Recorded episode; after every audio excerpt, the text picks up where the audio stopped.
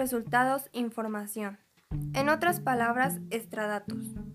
En el mundo del deporte, la mayoría de los acontecimientos que se presentan van ligados a ese conocimiento previo, y aunque las sorpresas siguen apareciendo, siempre será importante conocer a tu rival. Por ello, en este podcast te compartiremos esa información extraída de documentos, reportajes, videos o cualquier otro material que te permitirá como profesional o aficionado anticipar lo que pudiera suceder dentro o fuera de la cancha. Así que activa tu cronómetro, porque a partir de este momento escucharás a El Inspector Fanático.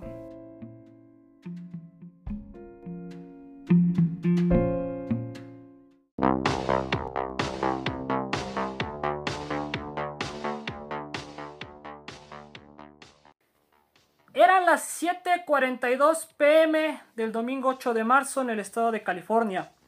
Algunos tenistas ya habían llegado a la sede y a las instalaciones del llamado quinto Grand Slam. Los qualifiers y playoffs de la Copa Davis, así como los WTA International de Lyon y Monterrey, habían concluido casi en su totalidad. Sin embargo, algo en el cuerpo de un habitante californiano había germinado. Existe un riesgo demasiado grande en este momento para la salud pública del área del condado de Riverside al realizar una gran reunión de este tamaño, dijo el doctor David Angus, profesor de medicina e ingeniería biomédica de la Universidad del Sur de California. Mientras que el alemán Tommy Haas, director del Indian Wells, recalcó la salud y seguridad de la comunidad local, aficionados, jugadores, voluntarios, patrocinadores y todos los implicados en el torneo debe ser la prioridad. Estamos muy decepcionados y vamos a estudiar la posibilidad de jugar el torneo en otra fecha. De esta forma es como se daba a conocer que el primer Masters 1000 o Premier Mandatory del año se cancelaba. Así es como los circuitos ATP y WTA paraban como hacía mucho tiempo no sucedía.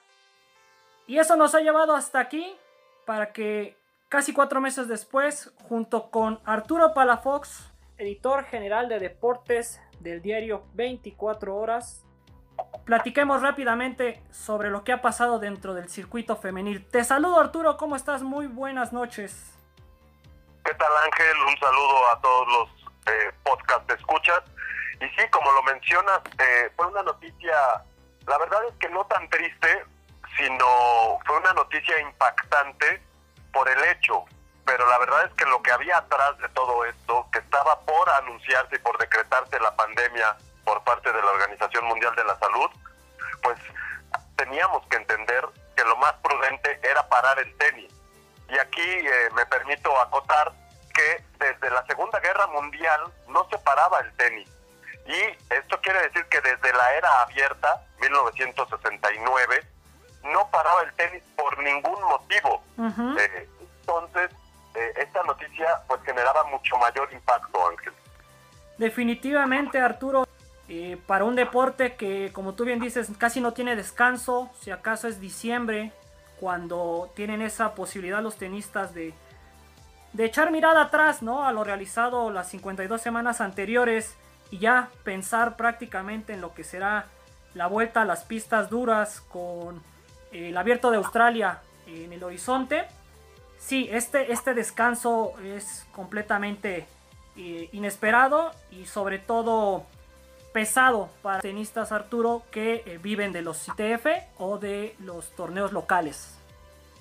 Así es, los famosos Futures y Challengers, que son aquellos torneos que te permiten ir acumulando puntos poco a poco para que puedas empezar a jugar los torneos de calificación llegar eh, pues en, este caso un premier mandatorio como lo era Indian Wells, y que además eh, días después, porque pasan dos semanas, se termina Indian Wells y empieza Miami. Y ahí también se da la noticia de que se cancela Miami y en ese momento para todo el tenis definitivamente. Exactamente Arturo, ya decíamos, Indian Wells iba a celebrar a partir del 11 de marzo, bueno, eh, días antes obviamente se iban a celebrar los, los qualis, y a partir de ahí vamos a hacer rápidamente un repaso, Arturo, de los torneos que se han suspendido. Insistimos, son cuatro meses casi en su totalidad. Tenemos lógicamente ese primer Premier Mandatory, posteriormente Miami. En medio de esto estaba el abierto de, Zapopan aquí en México. De ahí... estaba, armando, Ángel, perdón. dime. Estaba armando un cuadro de lujo, porque como ya habían parado dos torneos y Zapopan todavía no daba la noticia de que se iba a suspender, entonces muchas tenistas del mejor nivel empezaban a alzar la mano para poder venir a jugar a Zapopan. Sí, tienes toda la razón. Tenemos la información de que incluso, eh, por ejemplo, Renata Zarazúa, que había tenido una buena actuación en Acapulco, iba a estar en Zapopan. Posteriormente, decíamos Arturo, se vendría toda la cancelación de la gira de Arcilla y de Hierba. Entre ellos, lógicamente, Roland Garros, entre ellos Madrid y Roma. Por aquí también tenemos eh, torneos un poco locales como en Bogotá, como en Stuttgart. ¿no? Eh, siguiendo con los locales está el Natural Valley Open en Nottingham, de donde por cierto es campeona en dobles Juliana Olmos y con quien tuvimos una plática y la cual estaremos compartiéndoselas posteriormente. Impactaría Wimbledon, impactaría eh, el cierre de esta gira de hierba y en julio Arturo también dañaría a lo que es los torneos de categorías menores en Bucarest o Lausanne, torneos ya de pista dura nuevamente. Complicado, la verdad, recibir las noticias. Todos los jugadores eh, aquí, yo creo que vale la pena mencionar que difícilmente están en su casa. Entonces, están viajando todo el año a todos estos lugares que has mencionado. Y entonces, en cuanto reciban la noticia de que el tenis se cancela, hay que empezar a buscar vuelos para poder llegar a su casa y seguir entrenando para saber cuándo va a poder regresar el tenis o no. Sí, totalmente. Era algo de lo que nos mencionaba Renata. No me quisiera adelantar mucho a la plática que tuvimos con ella, pero sí ella destacaba que así como se enteró de la cancelación, buscó uh, vuelo y estaba en Irapuato para regresar a su casa, pero sí, era toda una problemática la que había para esta cuestión de trasladarse a otros lados.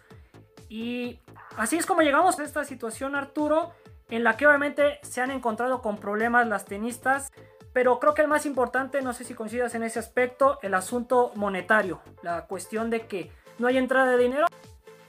Y es aquí donde a lo mejor vale la pena también resaltar el esfuerzo y la iniciativa que empezó con Roger Federer y tuvo eco en muchos jugadores y jugadoras sobre unificar en un solo organismo la ATP y la WTA para precisamente ser un solo ente y que tuviera más poder económico para que todos aquellos jugadores que están eh, del 150 para arriba en el ranking, entonces puedan tener una forma de subsistir tanto ellos como sus entrenadores. Afortunadamente Arturo se mencionaron iniciativas importantes Lógicamente destaca más el tema del Player Relief Fund, esta eh, idea impulsada por la ATP, la WTA y los cuatro Grand Slams coordinados por la ITF, de este apoyo de 6 millones de dólares para tenistas fuera del top 150.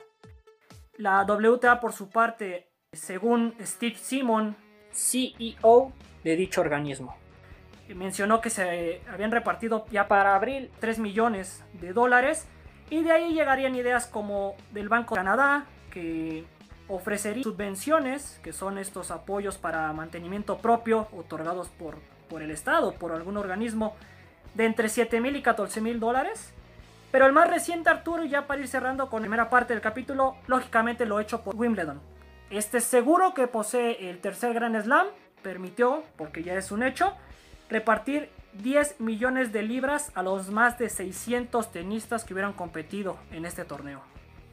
Iniciativa increíble que fue muy bien apoyada y qué bueno que las autoridades, la gente de pantalón largo que está en el tenis, que en su mayoría o son tenistas o fueron tenistas, se pusieron a trabajar para que los jugadoras que están emergiendo no vieran afectado estos ingresos y pudieran seguir tanto su estilo de vida como la preparación. Efectivamente, Arturo, aplaudible todo lo realizado por estos organismos grandes y sobre todo muy bien recibido, como tú dices, por todos los, los tenistas en su momento y más a nivel femenil. Así entonces, queridos escuchas es como nos adentramos en lo sucedido en el inicio de esta contingencia. Pero no se despeguen porque continuamos ahorita con más información junto con Arturo Palafox, editor general de deportes del diario 24 horas.